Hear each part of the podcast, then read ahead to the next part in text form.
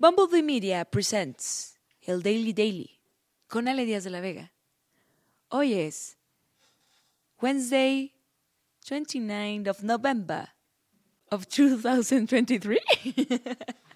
¿Para acaso me está costando mucho trabajo? Necesito una escaleta. Solo sé leer. ¡Comenzamos! Buenos días, grupo, ¿cómo están? Yo soy Ali Díaz de la Vega y les doy la bienvenida a este, su noticiero favorito, el Daily Diario. Vamos con las noticias más importantes en México y en el mundo. A veces traen un ánimo.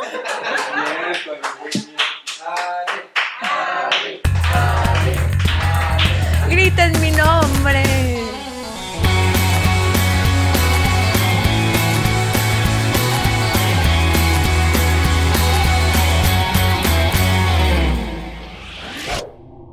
El presidente Andrés Manuel López Obrador anunció que ya estuvo bueno, que no se va a ir así como así sin dejarnos todo lo que prometió en campaña y que por fin va a poner manos a la obra para arreglar pinches todo en este país, caiga quien tenga que caer, y para ello va a proponer una reforma al Poder Judicial. Más específicamente, va a proponer la creación de un tribunal que se encargue de revisar la actuación de jueces. Un tribunal, uno más que los otros tribunales. Un cuatritribunal. Consciente de que por alguna razón nadie se suma a su excelente idea de que los trabajadores del Poder Judicial le regalen sus pensiones, esta vez usó como excusa la jueza María del Carmen Sánchez Cisneros, quien suspendió la extradición inmediata a Estados Unidos de Néstor Isidro Pérez Salas, presunto jefe de escoltas de los Chapitos. Pero pues quién sabe. En una de esas y solo era porque no tenía visa. Como si le hubiera prometido la extradición a Biden, López Obrador consideró que la situación está más chueca que la nariz de Carmen Campuzano y sugirió que podría ser corrupción, afirmando que el Poder Judicial está secuestrado por la oligarquía de México y dijo que su reforma busca hacer más transparente la actuación de los jueces, empoderar al pueblo y ya que todos estén distraídos, chingarse los fideicomisos. Pero eso último no lo dijo en voz alta, obvio. El proyecto también incluirá la figura de revocación de mandato y la posibilidad de reelección para jueces, magistrados y ministros. ¿Le ofrece el amparo para que no sea extraditado? ¿Qué es eso? O sea, si esto no es corrupción, que me digan los ministros de la Corte, ah, y el Consejo de la Judicatura. ¿De qué se trata? Siguiendo con el espíritu de ello, ya voy de salida en su madre el mundo. Y después de que el año pasado López Obrador se opusiera a cualquier intervención extranjera, incluso si se presentaba como apoyo contra la delincuencia organizada, ayer decidió que pensándolo bien, siempre no y solicitó al Senado la aprobación para que 11 militares de Estados Unidos ingresen armados a México y proporcionen adiestramiento a tropas mexicanas. Por alguna razón, Mario Delgado, en cuanto escuchó lo de armados, solicitó formar parte del grupo. La solicitud publicada en la Gaceta del Senado especifica que la presencia de los militares estadounidenses será para participar en el adiestramiento del grupo de las Fuerzas Especiales de la Secretaría de la Defensa Nacional. Igual que aquella vez que se gastaron un montón en hacer un comando súper especializado que terminó volviéndose un cártel, pero ahora con acento tabasqueño. En la Cámara de Diputados, ante la Comisión de Seguridad Ciudadana y los Ojos de Dios, la secretaria de Seguridad y Anda Moda versión suburbia, Rosicela Rodríguez, afirmó que en cinco años el gobierno federal ha logrado revertir la espiral de violencia en México. Durante su comparecencia, informó que en este gobierno los secuestros disminuyeron en un 79.5%, los feminicidios en un 35.6% y los robos en general en un 22.9%. Pero sobre todo, disminuyó la madre que tienen en la Administración Federal porque nadie me había visto a los ojos y mentido de esa manera desde que me vi al espejo y me convencí de apostar a las águilas en la final del fútbol femenil. También detalló cifras relacionadas con el combate al narcotráfico al destacar la incautación de armas de fuego, fentanilo, metanfetamina, la destrucción de laboratorios, la detención de delincuentes vinculados a diversos cárteles, la sobreproducción de buenos deseos, el aumento en la producción de detentes y la disminución de cárteles si ponemos la gráfica al revés. Porque no estamos de acuerdo en pactos mafiosos, ni acuerdos con el crimen organizado, como sí los han tenido servidores públicos que hoy están en la cárcel de Brooklyn. Son hechos, señora diputada, no son epítetos ni comentarios. Legisladores de la oposición criticaron la falta de realismo en el diagnóstico y, como siempre, todos aguafiestas, destacaron datos negativos, como los récords en homicidios dolosos, desapariciones, extorsiones y delitos relacionados con violencia de género. Y por eso la oposición en México pierde, porque no son capaces de mentir para hacernos felices y no entienden que de eso se trata el amor. Hoy el presidente López Obrador, si sumas ya estos cinco años, tienes alrededor de 170 mil asesinatos, homicidios dolosos. Es increíble que se atreva alguien a pararse y decir que la estrategia está funcionando cuando cada año ya tienes una cifra superior a los 30 mil asesinatos. No, no, no solo no está funcionando, sino que es un fracaso absoluto el que tenemos. ¿Ustedes creen que eso es todo lo que el presidente deshizo en un solo día? Claro que no. Él es un hombre comprometido. También se aprobó la extinción de la agencia de noticias del Estado mexicano, Notimex. Esa que se supone que estaba ahí para dar las noticias sin ningún tipo de sesgo, de manera veraz y bien informada. O dicho de otra manera, eso que Andrés Manuel odia más que usar pantalones bien planchados. La iniciativa se aprobó con 20 votos a favor de legisladores de Morena y aliados y 17 en contra de la oposición. Durante el debate, la diputada del PAN, Marielena Pérez Jaén, destacó la importancia de fuentes confiables en medio de la desinformación y denunció represalias contra los trabajadores de Notimex. Aproximadamente 200 trabajadores sindicalizados y sus familias perdieron el sustento y ellos se deben sumar, y a ellos se deben sumar trabajadores de confianza y reporteros y corresponsales nacionales y en el extranjero. Además, durante esta larga huelga, ya dijimos, inició en el año 2020, motivada por los malos tratos y despidos injustificados por la directora San Juana Martínez. El diputado de Morena, Juan Ramiro Robledo, aseguró que habrá un proyecto en el futuro para crear una empresa de comunicación al servicio del Estado mexicano que será ajena a cualquier partido político y grupo de interés. O sea, que van a hacer una nueva Notimex, pero más padre, más Mex y menos Noti, cuya dirección encargarán a alguien objetivo, como Lord Molecula.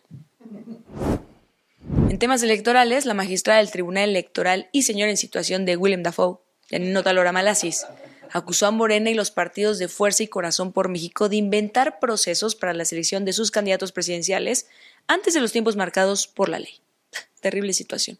Ojalá la magistrada del Tribunal Electoral conociera a alguien o a alguna autoridad que pudiera hacer algo al respecto. Ni hablar. En una conferencia durante la Feria Internacional del Libro, Otalora afirmó que los partidos evocaron el derecho a organizarse para obstaculizar la intervención de las autoridades, utilizando figuras legales para evadir el cumplimiento de la ley. Es que en serio, si tan solo hubiera un organismo que pudiera supervisar que se respete la legislación electoral. En fin, se puede soñar. La forma en que la política decidió ocultar la verdadera naturaleza de estos procesos, recurrió al mismo fenómeno que en los esquemas de financiamiento ilegal, pervertir figuras legales para evadir el cumplimiento de la ley nacional. También señaló que la normativa electoral necesita una revisión, pero corresponde al Poder Legislativo realizarla. Claudia Sheinbaum, precandidata presidencial de Morena, acudió este martes a Palacio Nacional por primera vez desde que dejó su cargo para buscar la postulación en Morena. Vio con su flexómetro tomando medidas de los estantes para confirmar si hay espacio suficiente para su colección de cucharitas. Que no tengo pruebas, pero tampoco dudas de que esa señora colecciona cucharitas. Por otra parte, Sheinbaum asignó a Ricardo Monreal y a Dan Augusto López la operación política de su campaña en las 32 entidades del país. Monreal detalló que a él le corresponden 16 estados, mientras que a Adán le asignaron los otros 16, aunque no especificó cuáles, excepto que el viejito peleó mucho por obtener Chihuahua. Tengo una teoría de por qué, pero el equipo de abogados de Abejorro Media me prohibió decirle al aire al tiempo en que me mostraba una foto de Denise Dresser.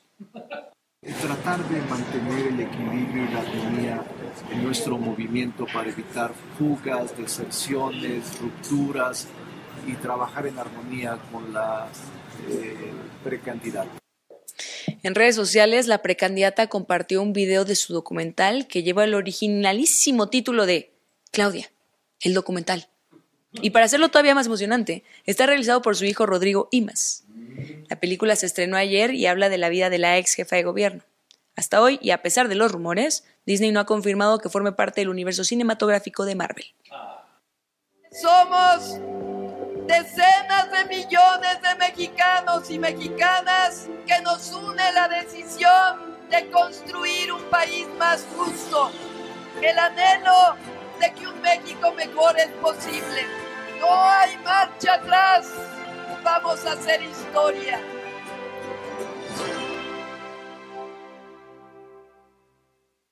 La precandidata presidencial de Fuerza y Corazón por México, Xochitl Gálvez, designó a la senadora panista Kenia López Rabadán como jefa de oficina de su precampaña rumbo a las elecciones de 2024.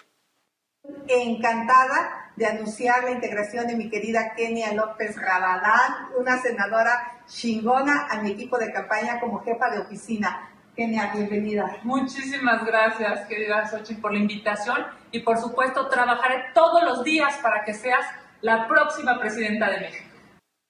López Rabadán se suma a los nombramientos de Max Cortázar Lara, de quien se rumora que es la misma Xochitl, pero sin peluca, como coordinador de comunicación de campaña, y Luisa Alejandra Latapí Renner, señora con cara de abuelita que quiere más a sus nietos güeros, como coordinadora de vinculación institucional. La senadora dijo que pedirá licencia para dedicarse de lleno a la campaña de Xochitl Galvez supuesto, le he dicho que sí. Le agradezco la invitación. Será un trabajo de tiempo completo. Requiere muchísimo corazón, muchísima tenacidad.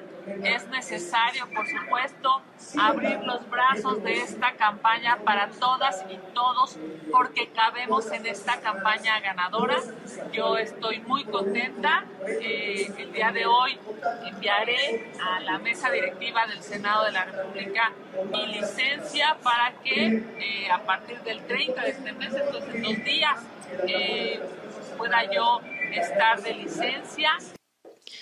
El guardián de las rodillas, Samuel García, afirmó que sigue creciendo en las preferencias electorales, superando a Xochitl Galvez del PRI, PAN y PRD en dos encuestas recientes. Pero lo que no mencionó es que la pregunta de las encuestas era ¿cuál de estas dos muchachas se ve más joven? Según él, el resultado de estas encuestas hace temblar de nervios oficialistas y opositores, por lo que, ocurrente como es él, invitó a sus contrincantes a relajarse y disfrutar de un tequila para calmar los nervios.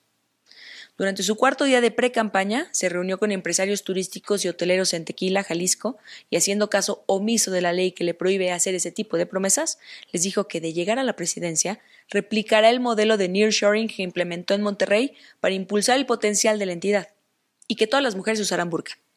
Eso último puede que no sea cierto, pero es que habla medio raro. En redes sociales agradeció a los que defendieron a su esposa Mariana Rodríguez de las críticas del expresidente Vicente Fox, a quien llamó marihuano y bruto. Muy contento, gracias por todos sus apoyos, sus muestras de cariño, su ánimo. A quienes defendieron a Mariana del marihuano de Fox, gracias. Ya se quedó 50 por bruto y ojalá que lo sancionen. Por cierto, hoy retomó su cargo como gobernador, pero solo por tres días antes de dejar nuevamente la responsabilidad en manos de su secretario general de gobierno, Javier Navarro. Con esto busca evitar que el Congreso local designe a un gobernador interino contrario a Movimiento Ciudadano el primero de diciembre, fecha en la cual entraría en vigor una licencia de seis meses otorgada por el Congreso. Y en este momento voy a afirmar, para dar máxima publicidad, que reasumo funciones como gobernador constitucional. Javier a partir de ahora regresa de secretario general de gobierno y el viernes primero a las 11.59 te dejo de encargado de despacho para poderme ir a hacer campaña y ganar la presidencia de la República. En redes sociales se viralizó un video que muestra a un joven agrediendo a un guardia de seguridad después de que éste no lo dejara pasar sin identificación. ¿En dónde creen, jóvenes? ¿Dónde? Exacto, en Puebla.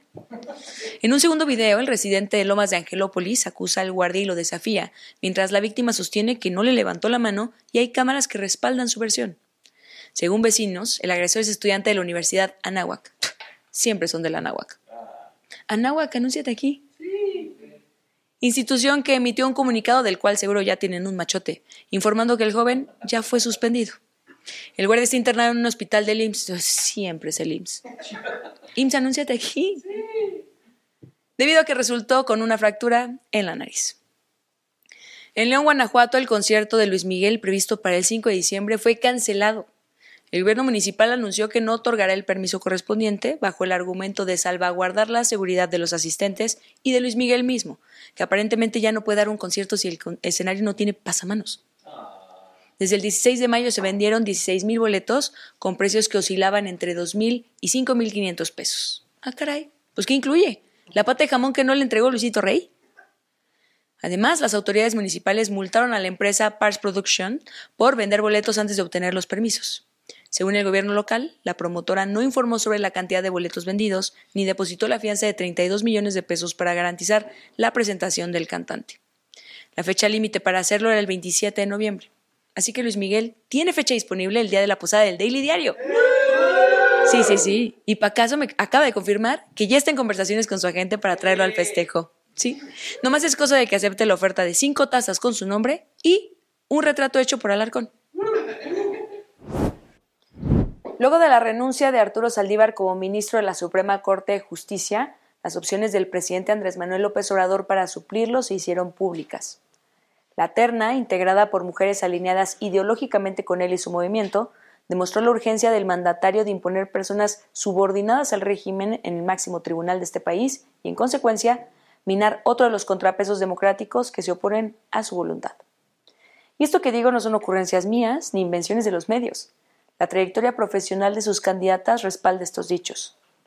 Primero tenemos a Berta María Alcalde Luján, hermana de la secretaria de Gobernación, Luisa María Alcalde, e hija de la expresidenta del Consejo General de Morena, Bertelena Luján. Desde que López Obrador tomó posesión en 2018, ha ocupado diversos cargos en su gobierno. Fue funcionaria en la Secretaría de Seguridad y Protección Ciudadana Federal, delegada de programas federales en Chihuahua, actualmente es comisionada de Operación Sanitaria de COFEPRIS y a inicios de año estuvo en el proceso para ser consejera presidenta del INE. También propuso a Lenia Batres Guadarrama, hermana del jefe de gobierno de la Ciudad de México, Martí Batres, otro de los incondicionales del presidente. Fue diputada del PRD de 1997 al 2000 y una de las primeras militantes de ese partido, ahora opositor. Actualmente se desempeña como consejera adjunta de Legislación y Estudios Normativos de la Consejería Jurídica del Ejecutivo Federal. Finalmente, María Estela Ríos González. La abogada tiene más de 50 años de experiencia ejerciendo la profesión, pero es una de las funcionarias más fieles a López Obrador hasta la fecha. Trabajó como procuradora de defensa del trabajo en la capital del país, además de que en la actualidad es la consejera jurídica de presidencia. Al respecto, la Constitución establece que para ser ministro o ministra de la Corte se requiere que durante el año previo al día de su nombramiento la persona no haya ocupado una Secretaría de Estado y al ser consejera jurídica del Ejecutivo Federal, Ríos González tiene el mismo rango que una Secretaría, lo cual transgrede de forma cínica nuestro texto normativo. La Carta Magna también apunta que si después de proponer dos ternas el Senado la rechaza, el presidente puede designar a la nueva ministra dentro de las candidatas de la segunda terna. Esto significa que sin importar la parcialidad que caracterice a sus candidatas, López Obrador tendrá la última palabra. Y él lo sabe. Por ello no le interesa fingir que es su intención garantizar plena independencia y se atreve a proponer a mujeres que llevan una vida trabajando junto a él. En su comparecencia, alcalde Luján, Batres Guadarrama y Ríos González admitieron compartir los mismos principios y valores que López Obrador. El proceso de selección de ministra para la Suprema Corte es una ofensa para el equilibrio de poderes porque busca consolidar lealtad a la Cuarta Transformación desde el máximo tribunal y debilitar su autonomía e independencia. Al imponer, al imponer este tipo de terna, AMLO refuerza las peores prácticas de abuso y control usadas por el viejo régimen del PRI y el PAN. Fiel a su estilo y cerca de concluir su sexenio, poco le importan las formas, la decencia política y mucho menos la Constitución. Con una terna de mujeres incondicionales a su movimiento, el presidente únicamente aseguró tener a la próxima ministra a su entera disposición.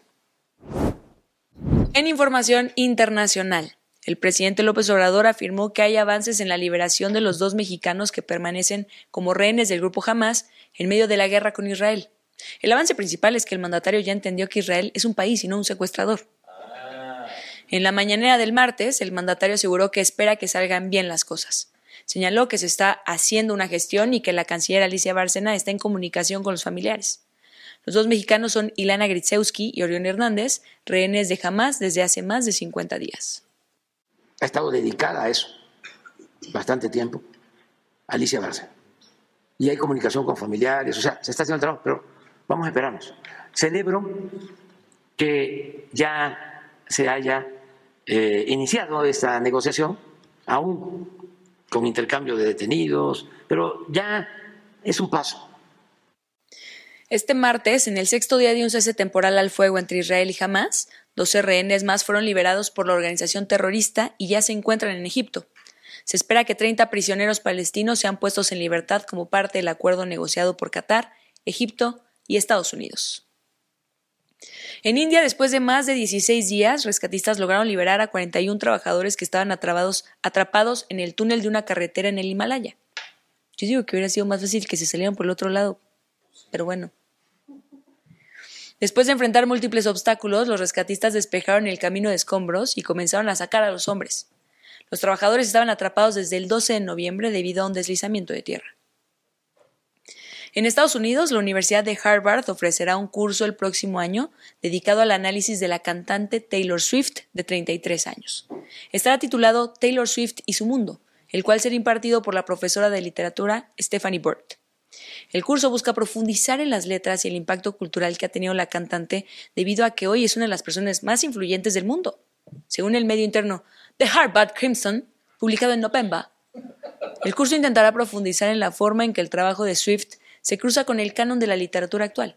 O sea, una reverenda man. En los deportes, este martes se jugaron varios partidos de la fase de grupos de la Champions League. En el grupo E, el Feyenoord de Santi Jiménez se vio las caras con el Atlético de Madrid, que ganó 3-1. En el grupo F, Milán enfrentó al Dortmund, que también ganó 3-1, y el PSG empató 1-1 contra Newcastle. En el grupo H, el Barcelona le ganó 2, le pegó 2-1 al Porto, y en el grupo P, el Team Rocket venció al Team Plasma. En la Liga MX varonil hoy comienzan los cuartos de final de ida de la Apertura 2023. León recibe al América a las 7 de la noche con 6 minutos en el Nou Camp y el Atlético de San Luis en el Alfonso Lastras a Monterrey a las 9 de la noche con 10 minutos. En Grandes Ligas se dio a conocer la fecha para la venta de boletos de los dos partidos que jugarán los Rockies de Colorado y los Astros de Houston el 27 y 28 de abril de 2024 en el Estadio Alfredo Harp Elú de la Ciudad de México. La venta general será a partir del 5 de diciembre a las 2 de la tarde a través de la plataforma de Ticketmaster. Como es habitual en este tipo de eventos, cada aficionado solo podrá comprar cuatro boletos por juego, mientras que los revendedores 400 o 500. Llegamos hacia el final de esta emisión, jóvenes. Ya se terminó, pero oigan, no se pierdan hoy la Chisma Web y Multitask, los mejores programas de entretenimiento y tecnología grabados en este estudio. También recuerden suscribirse y darle like a todos nuestros contenidos. Estamos en todas las redes sociales como Abejorro Media y nos encuentran también en abejorro.com. A mí me pueden seguir en Instagram, TikTok, Twitter y si no, nos vemos aquí mañana con más información. Yo soy Ale Díaz de la Vega y esto fue El Daily Diario.